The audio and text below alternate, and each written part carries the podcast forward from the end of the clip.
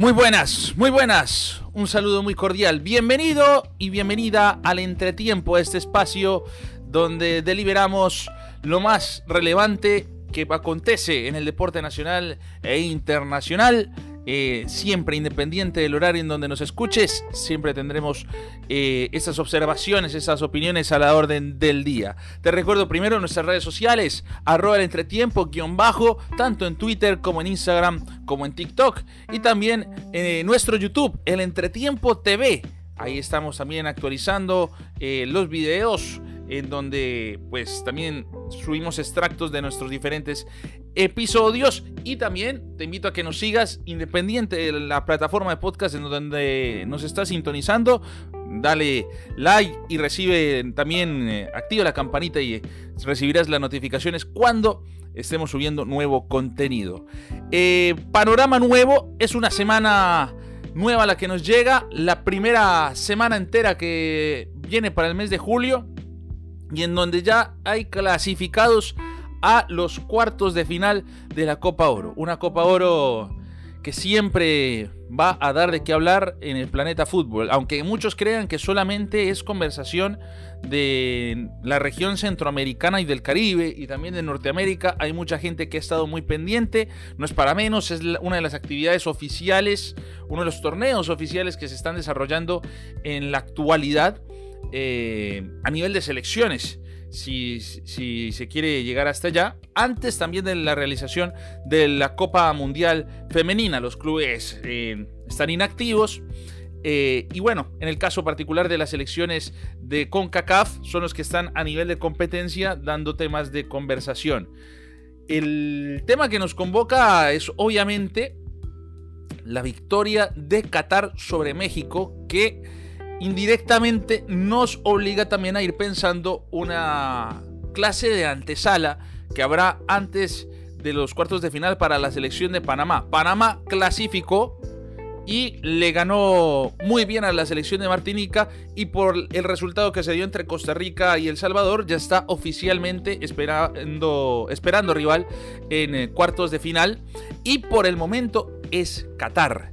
Eh, eso depende de cómo cierre la selección de Panamá porque eh, tiene que terminar primero en su grupo, sabiendo que algo puede pasar, todavía tiene que jugarse 90 minutos tanto contra la selección del Salvador como esperar cómo cierra la selección de Martinica. Yo creo que virtualmente Panamá ya está clasificada como líder, pero primero lo primero, el caso Qatar, el país invitado de esta, de esta Copa Oro y que vaya sorpresa, y es sorpresa mayúscula, sobre todo porque en el último partido, cuando se preveía que seguramente México iba a sacar el pleno de victorias, lo perdió. Eh, habiendo rematado 25 veces al arco, o, 25 veces habiendo rematado, y Qatar solo remató una sola vez, y ese único remate fue el que marcó la diferencia para la clasificación catarí. Muchos se rasgan las vestiduras con esa estadística porque en efecto le bastó a Qatar con un gol para clasificarse a la siguiente ronda, cosa que no puede decir lo mismo a la selección de Honduras. Ayer hizo la tarea la selección de Honduras, el, fin de semana, ¿no? Le ganó a la selección de Haití, que era para muchos favorita, venía en una mejor forma. Le había ganado a la selección de Qatar en la primera fecha, en el debut, y sobre la marcha se fue desinflando, desafortunadamente y para decepción de muchos. Sobre todo que ya habíamos expresado en el episodio anterior que Qatar, eh, que Haití, perdón, eh, era una de las selecciones caribeñas con mucho potencial. En, mis anotaciones yo lo tenía como, como probable rival de Panamá en eh, cuartos de final. No se dio y Honduras hizo una destacada participación en su último partido. Obligó a depender del resultado entre Qatar y México. Eh, obligó más bien que México le hiciera el favor. Todo parecía, repito, indicar en la antesala. No se habla de otra cosa que el pleno, las 9 de 9, los, tres puntos eh, consecutivos ¿no? que iba a obtener la selección de México y no pasó. Y por eso Honduras se queda por fuera. Hizo un mejor partido Honduras en comparación a lo que jugó contra Qatar y a lo que jugó en la primera fecha contra la misma selección de México. Y de hecho, el primer partido que recibió el 4 a 0 contra la selección de Jaime Lozano, eh, elimina a la H, elimina a los catrachos, lo importante que es la discusión del gol averaje, ¿no? de la diferencia de gol. Eso es lo que realmente privó a la selección de Honduras, más allá de haber tenido dos presentaciones muy flojas, los tuvo, ¿eh? muy flojas las presentaciones de la selección de Honduras, pero la matemática le daba todavía para ilusionarse a clasificar a la siguiente ronda y Qatar, el país invitado, el último del último campeonato, del más reciente campeonato del mundo, termina siendo el clasificado. Eh, resultados son amores, goles son amores. Eh, Qatar en esta fase de grupos recibió tres goles y marcó tres goles, marcó un gol por partido.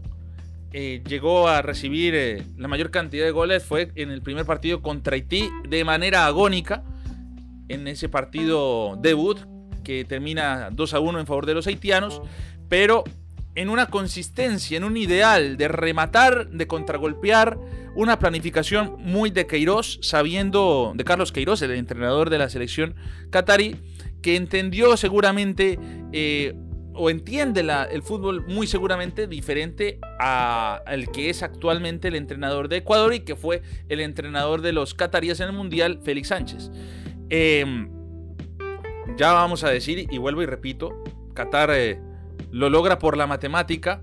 Para muchos el fútbol no le brinda justicia a las otras dos naciones de CONCACAF y pues de hecho queda para mí el titular que el último del último el último del más reciente campeonato del mundo 32 de 32 en su mismo mundial terminó siendo mejor que dos selecciones de nuestra región, al menos en el puntaje, porque los números, repito, eran favorables para los demás. Entonces, a eso es lo que se va a enfrentar Panamá, o se enfrentaría Panamá. Una selección de Panamá que hay que destacarlo. Mucho se ha venido comentando de cómo se le ganó a Martinica, cómo se le llegó a repasar eh, a Costa Rica y cómo está la posibilidad de también de Panamá de llegar a un pleno de victorias, de un 9 de 9 en la última fecha cuando enfrente a El Salvador. Hay que ser comedidos, es cierto. Eh, Panamá se ha enfrentado a la, peor versión de Costa Rica y a una, no digamos mala versión de, Martinica. Yo creo que ha sido una selección relativamente equilibrada para lo que compone, para lo que ha sido a lo largo de toda esta Copa Oro y de todo su camino para llegar hasta aquí. la segunda tanda de partidos, sobre todo en la Nations League, eh, le hizo un gran partido a Costa Rica en Martinica y ya pues a lo último también en su propio terreno, ¿no? En, el, Martinica también le había sacado el empate a Panamá, entonces tampoco era... Eh, algo tan previsible si se goleaba o no a esta selección en la última fecha. Panamá con ciertas formas es el líder. Es el líder, muchos están reclamando muchísimo de esta selección y en este caso también hay que decir que en estos espacios, en este entretiempo, siempre ese es el nivel de exigencia que se, que se, que se podría demandar con todo lo que se viene trabajando desde, desde el 2020 Em, este equipo debe prometer mucho más frente a la portería. No cuenta con los recursos como tal o con los jugadores top estelares, pero el sistema nos hace pensar que esta selección puede golear y puede llegar a gustar y ganar las, 3G.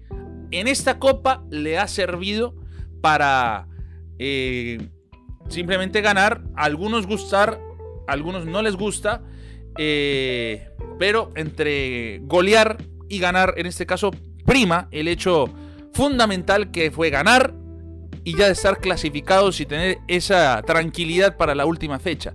Para ser parte de, los jueces, de las variables que pueden ser eh, claves, tanto para la selección de Costa Rica como para la selección de El Salvador. Yo repito, que Panamá le haya ganado bien a Costa Rica no es culpa de Panamá. Es que muchos dicen, no, es que la selección de Costa Rica ha estado completamente desfasada, completamente perdida, la peor versión del siglo XXI y de eso eh, se aprovechó Panamá. ¿Y eso qué tiene que ver? ¿Eso qué tiene que ver? Yo, yo pregunto, ¿eso Eso es culpa de Panamá, que igual aprovechó la condición física, futbolística. Costa Rica mejoró algo el partido contra El Salvador. Algo. Para ser eh, razonables, para ser prudentes. Tampoco fue una mejoría extraordinaria. Y eso que El Salvador, para mí, es más equipo que Costa Rica. El equipo Cuscatleco, de Hugo Pérez. Lo que pasa es que no tiene el rematador y el, y el físico les aguanta 15 minutos o, o entre 15 a 30 minutos, por lo que corren, por lo que se desgastan, por lo que hacen la salida de balón. Pero les faltaba el rematador o les faltaba, sobre todo en el segundo tiempo. Costa Rica también lo mismo. El primer tiempo en ese partido duelo contra la Selecta fue parejo. Eh, luego retrocedió líneas y trató de aguantar mucho más. Hizo cambios, entró Contreras para Costa Rica. Eh, también trataba de sorprender. Había enfrente un portero como Mario González, de poca estatura para los salvadoreños, pero que correspondió y sacó adelante la portería en cero. El único 0-0 que ha tenido la Copa Oro, entre, entre otras cosas.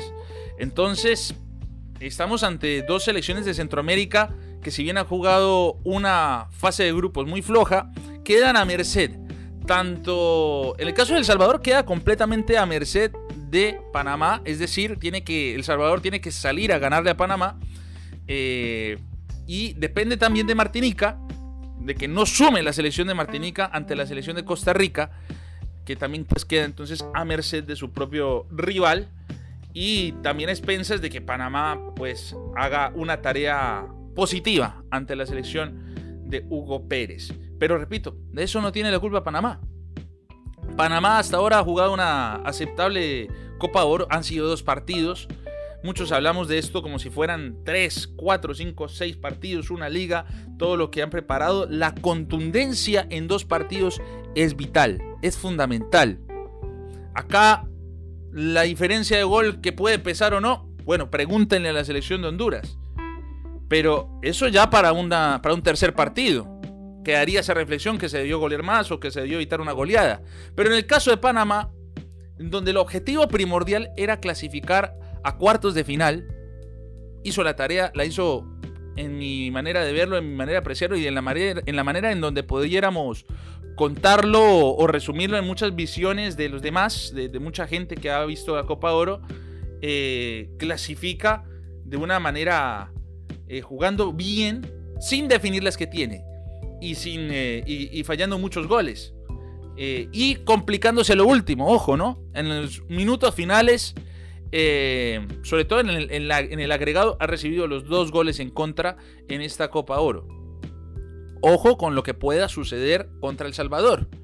Es una prueba en donde El Salvador, repito, va a ser un equipo que va a ser ofensivo, físico, para mí, en general, en líneas generales, el resultado no ha acompañado a El Salvador, pero sigue siendo un equipo que proyecta muchas cosas positivas, con Tamacas, con Gil, con eh, Joshua Pérez. Este equipo ataca. Este equipo pretende saber atacar. En el último cuarto es donde no ejecuta. Vaya paralelo con la selección de Panamá, pero en el caso de Panamá ya encontró en Fajardo al menos el goleador suficiente para ganar los primeros dos partidos. Y eso que también ha aparecido la figura de Michael Amir Murillo y Edgar Joel Bárcenas, los otros dos anotadores, aparte de la Pantera Fajardo. Pero eso es lo que yo creo que tiene que trabajar Panamá. Porque eh, en el hipotético caso de enfrentar a Qatar, este equipo que se nos va a encerrar seguramente, a la selección de Panamá se le va a encerrar. Eh, seguramente vamos a estar enfrente a una selección bastante conservadora, Bien, repito, solo les bastó anotar un gol por partido para clasificar. Cuatro puntos. ¿eh? Una victoria y, solamente rematando una vez. Y esas son el tipo de selecciones en donde Panamá se complica la existencia y la vida. Porque sí, es un equipo que genera, que abre la cancha, que, que promueve fútbol, que tiene en Carrasquilla y en Godoy equilibrio en el medio campo. Eh, a veces retrocede aparatoso, pero retrocede bien. Yo no creería al sol de hoy que sea una situación tan compleja imaginar a una selección de Panamá defendiéndole bien a Qatar. El tema es que en una acción muy puntual, que no sabremos hasta qué punto, vaya a retroceder bastante o, equivocarse, perdón, en la concentración, esa es la oportunidad que va a aprovechar Qatar para, para liquidar un partido. Y meter el gol, el meter el gol, perdón, y meter el autobús, que es lo que podría pensarse en una antesala a ese partido en cuartos de final. El partido yo creo más lógico eh, dentro de lo que cabe. Tiene que pasar una, un auténtico huracán, eh, tanto para Panamá como que Martinica logre una cuestión bastante épica contra la selección de Costa Rica. Yo no creo que Costa Rica reciba una goleada. Yo no creo que ese partido tampoco termine 0 a 0. Pero yo creo que ya Panamá está perfilando a Qatar, tiene que practicar el sistema seguramente y afianzar a los goleadores, afianzar un, sistema ofensivo óptimo, que ha sido óptimo en esta Copa Oro, entre comillas, porque pues de dos partidos, dos victorias, de seis puntos posibles ha logrado seis. Sería bueno ir con la confianza de lograr un pleno de victorias y partir como ese favorito futbolístico en cuartos de final. Pero repito, cuando los rivales se encierran atrás, esa es otra prueba que tiene que superar eh, Thomas Christiansen. Ya ha superado las pruebas de ganarle a los históricos eh, en diferentes contextos, ¿no? A, Costa Rica ahora en Copa Oro y en Nations League le ha ganado, de hecho solo ha perdido una vez contra la selección de Costa Rica. Al Salvador, a falta del partido de esta semana, em, todavía pues, pues, ya le ganó en el Rommel Fernández, perdió en el Cuscatlán, tiene que mejorar su índice a favor.